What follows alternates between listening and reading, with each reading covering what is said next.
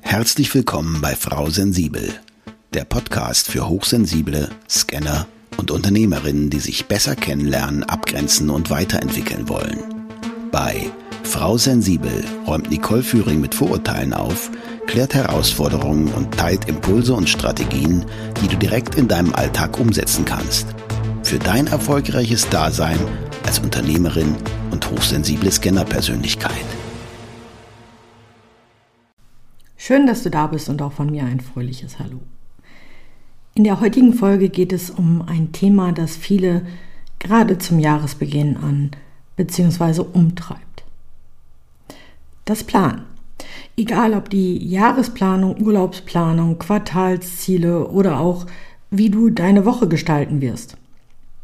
Und besonders für viele Scanner-Persönlichkeiten ist es ein echt harter Brocken, eben weil sie oft Schwierigkeiten haben, sich auf eine einzige Sache zu fokussieren.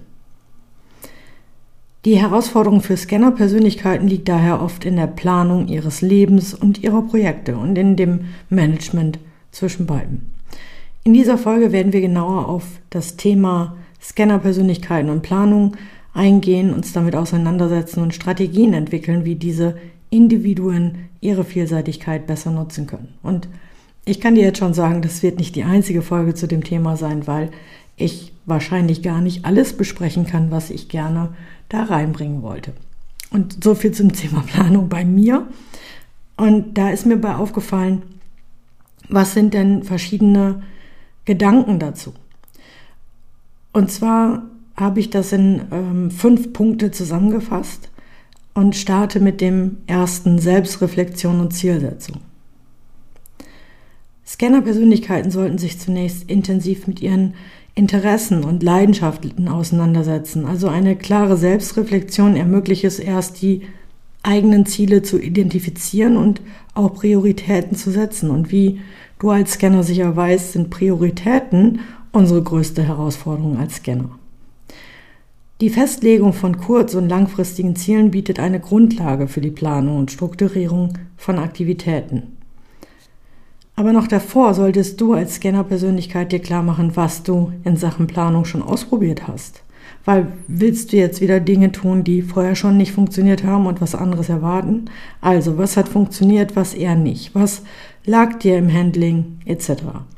Dazu habe ich mir fünf Fragen mitgebracht, die ich gleichzeitig aus meiner Sicht beantworte, damit du nachvollziehen kannst, was ich damit meine, beziehungsweise wie ich dieses Format durchlaufe. Also starten wir gleich mal mit der ersten Frage. Was verbindest du mit dem Begriff Planung überhaupt? Für mich ist Planung ein Schlüsselaspekt im Streben nach Zielen und dem effizienten Einsatz von Ressourcen. Es bedeutet, im Voraus zu denken, Strukturen zu schaffen und klare Schritte zu definieren, um das Gewünschte zu erreichen. Gleichzeitig steht Planung für mich auch als eine Art Klettergerüst, das ich jederzeit wieder umbauen darf, an dem ich mich aber erst einmal entlanghangeln kann. Ich kann aber jederzeit die Richtung wechseln. Frage 2. Welche Planungsverfahren hast du bereits und welche Erfahrungen?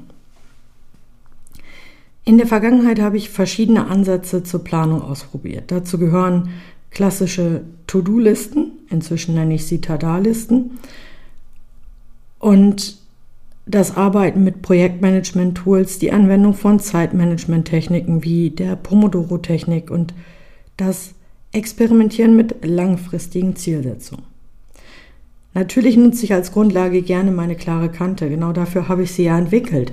Denn ich habe mit vielen analogen und digitalen ähm, Planungstools gespielt und festgestellt, dass mir die manchmal ja nicht ganz angepasst schien. Dazu aber gleich in einem späteren Punkt nochmal mehr. Den Link zum Kalender findest du übrigens auch in den Show Notes. Was hat dich in Sachen Planung schon, ähm, was hat für dich in Sachen Planung schon funktioniert? Klar definierte Ziele haben für mich immer gut funktioniert. Wenn ich mir klare, erreichbare Ziele setze und diese in kleine, machbare Schritte unterteile, fällt es mir wesentlich leichter, den Überblick zu behalten und motiviert zu bleiben. Also ich plane dann so, dass ich ein großes Ziel habe und mir vorstelle, ich bin da schon und dann versetze ich mich in die Situation, dass ich da bin und schaue zurück und mache mir klar, welche Schritte musste ich dafür erreichen. Und so kann ich gut die verschiedenen Schritte einplanen, die ich dafür wahrscheinlich umsetzen musste. Dann ist es auch leichter, das in kleine machbare Schritte zu unterteilen. Dann der Einsatz von To-Do-Listen und das Arbeiten mit einer digitalen Projektmanagement-Plattform, ähm, wobei ich da immer noch nicht die richtige gefunden habe, gefühlt. Wir probieren da auch viel aus, ähm, haben dazu beigetragen, dass ich meine Aufgaben besser organisieren kann. Und die Mischung aus analog und digital macht da bei mir definitiv den Unterschied. Nächste Frage. Was hat in Sachen Planung bisher nicht funktioniert? Ja, ich habe selbst festgestellt, dass zu detaillierte Pläne bei mir einfach nicht funktionieren. Wenn ich jede Minute meines Tages durchgeplant habe, führte das oft zu Frustration, da zum Beispiel auch unvorhergesehene Ereignisse auftraten. Oder in Bezug auf die Zusammenarbeit mit Menschen, da reagiere ich lieber spontan und intuitiv. Wenn ich mir also zuvor zu viele Gedanken mache, dann bringe ich mich mit diesem strukturierten Plan selbst aus dem Konzept und bin irgendwie nicht mehr authentisch. Ich kann dann nicht mehr richtig reagieren. Ich bin, verstricke mich dann in dem, was ich da konstruiert habe. Das ist wieder dieser Perfektionismus. Und auch zu vage Ziele ohne klare Schritte waren für mich problematisch, da es für mich schwer ist, dann die Fortschritte zu messen. Nächste Frage. Welche Formen von Planung haben für dich überhaupt nicht funktioniert? Bei mir sind es langfristige, unveränderliche Pläne. Die haben bei mir wenig Erfolg gezeigt, weil das Leben ist dynamisch und starre Pläne lassen wenig Raum für Anpassungen. Deswegen die bildliche Verknüpfung mit dem Klettergerüst. Das Gerüst steht, aber es gibt verschiedene Wege, es zu durchlaufen und ich kann den Weg zum Ziel jederzeit verändern. Ebenso haben komplexe, aufwendige Planungstools nicht immer den gewünschten Effekt erzielt. Da geht es lieber einfacher und schlicht, weil ich mich manchmal mehr auf das Planen selbst konzentriert habe als auf die eigentliche Umsetzung. Deswegen, ich brauche einen Rahmen oder ein Gerüst, aber nicht zu detailliert. Insgesamt habe ich erkannt, dass Flexibilität und eine ausgewogene Mischung aus klaren Zielen und ja, anpassungsfähigen Plänen für mich am effektivsten sind. Der Schlüssel liegt für mich darin, aus den Erfahrungen zu lernen, die Planungsmethode zu wählen, die am besten zu meinem persönlichen Arbeitsstil passen und die Fähigkeit zur Anpassung zu entwickeln, wenn sich Bedingungen eben mal ändern. So viel zur Reflexion. Wenn du es bis hierhin schon geschafft hast, herzlichen Glückwunsch. Und wenn du die Fragen erst noch für dich selbst durchgehen möchtest, dann drück jetzt einfach auf Pause und schau dir auf dem begleitenden Blogbeitrag zu dieser Folge an, da habe ich die Fragen nochmal für dich schriftlich hinterlegt. Und wenn du sie beantwortet hast, dann hör einfach an dieser Stelle weiter. Also Punkt 2, Zeitmanagement und Priorisierung. Effektives Zeitmanagement oder wie ich es lieber nenne, Selbstmanagement, denn Zeit haben wir alle dieselbe am Tag und ihr könnt es nur für euch selber managen, ist entscheidend für Scanner. Einfach um ja den Überblick über ihre vielfältigen Interessen zu behalten. Die Fähigkeit zur Priorisierung hilft dabei, die wichtigsten Aufgaben zu identifizieren und diesen angemessen Zeit und Energie zu widmen. Und das ist, glaube ich, der schwerste Punkt für Scanner-Persönlichkeiten, Priorisierung. Ich sage immer, schreibt euch die Sachen auf, die ihr vorhabt, versucht einzuschätzen, wie lange die brauchen und dann priorisiert die.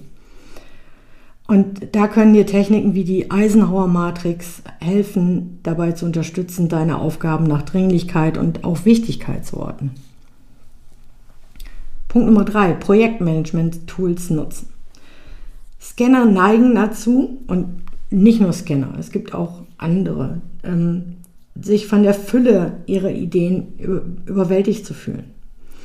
Der Einsatz von Projektmanagement-Tools wie beispielsweise To-Do-Listen, Kanban-Boards oder spezialisierte Apps ermöglichen es, Projekte zu strukturieren und Fortschritte zu verfolgen.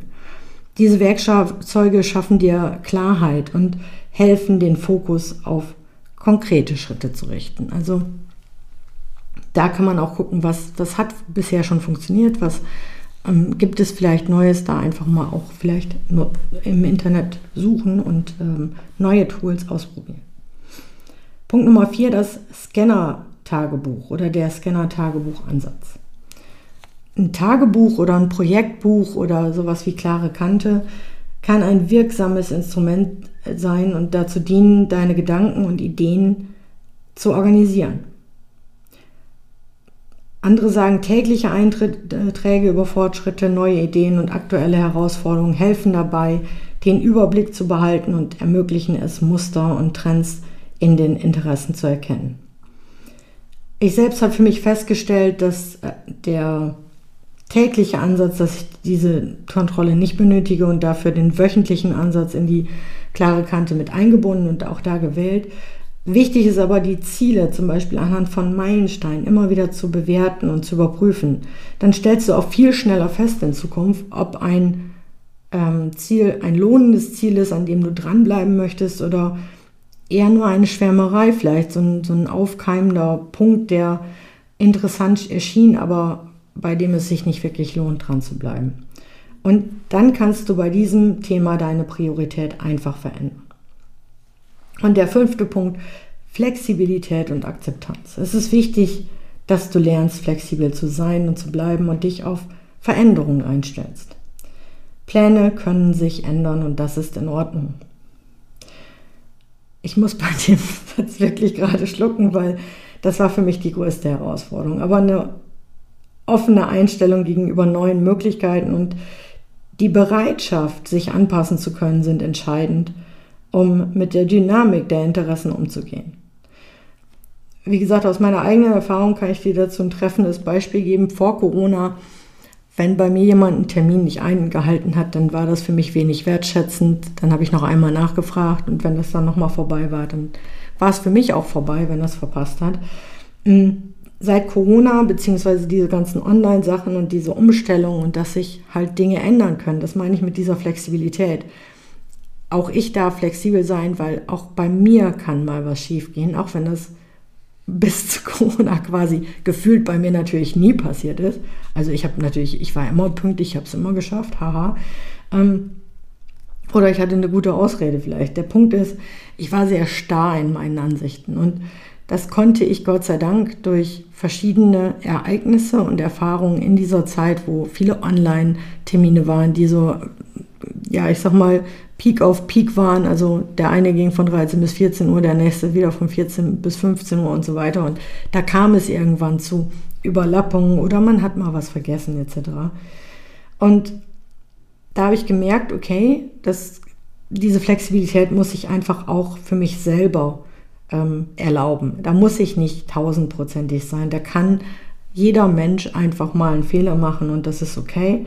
Ähm, wichtig ist dabei, die Gelassenheit zu behalten, auch zu erkennen, ob das wirklich ähm, weiterhin korrekt läuft und die Wertschätzung sollte dabei nicht verloren gehen. Also die Wertschätzung für die Zeit des anderen, weil Zeit ist einfach ein kostbares Gut. Ich freue mich immer über jeden, jede, die hier zuhört, weil diese Zeit kriegst du nicht zurück. Vielleicht machst du parallel noch was anderes, wenn du ein Scanner bist, sowieso. Aber das ist Wertschätzung mir gegenüber, dass du mir Aufmerksamkeit schenkst. Und das habe ich halt immer sehr steif und starr gesehen. Und da muss ich sagen, habe ich dazu gelernt und deswegen Flexibilität und Akzeptanz, dass man nicht alles ändern kann, dass man nicht alles vielleicht planen kann. Das ist sehr, sehr wichtig. Und zusammenfassend lässt sich sagen, dass du durch bewusste Planung und Strategien deine Vielseitigkeit besser nutzen kannst. Die Kombination aus Selbstreflexion, effektivem Selbstmanagement, dem Einsatz von Tools, dem Führen eines Journals und der Entwicklung von Flexibilität schafft eine solide Grundlage für ein erfülltes und produktives Leben. Wie die Mischung perfekt ist, kannst du aber nur selbst herausfinden. Die Kunst besteht darin, deine Vielseitigkeit in geordnete Bahnen zu lenken, um ein erfülltes und zielgerichtetes Leben zu führen. Durch die Umsetzung der genannten Tipps kannst du deine Potenziale besser ausschöpfen und ein ausgewogenes Gleichgewicht zwischen ihnen, deinen zahlreichen Interessen finden. Wenn du dir dabei Unterstützung wünschst, melde dich gerne für ein kostenfreies Orientierungsgespräch bei mir und wir schauen gemeinsam, wo du gerade stehst. Den Link zum Orientierungsgespräch und zum Kalender Klare Kante findest du wie immer in den Shownotes oder auf meiner Seite frausensibel.de. Und das war's auch schon wieder für heute mit Frau Sensibel. Ich wünsche dir viel Spaß beim endlich Selbstwerden.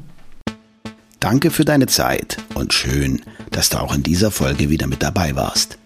Weitere Informationen zu Nicole, ihrem Podcast sowie den direkten Kontakt findest du unter nicoleführing.de.